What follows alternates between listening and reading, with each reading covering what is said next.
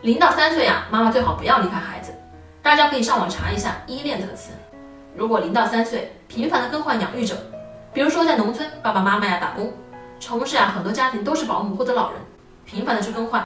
这种依恋关系啊就很难建立。有典型的实验，妈妈呢抱着孩子进到一个陌生的屋子里面，地上有很多的玩具，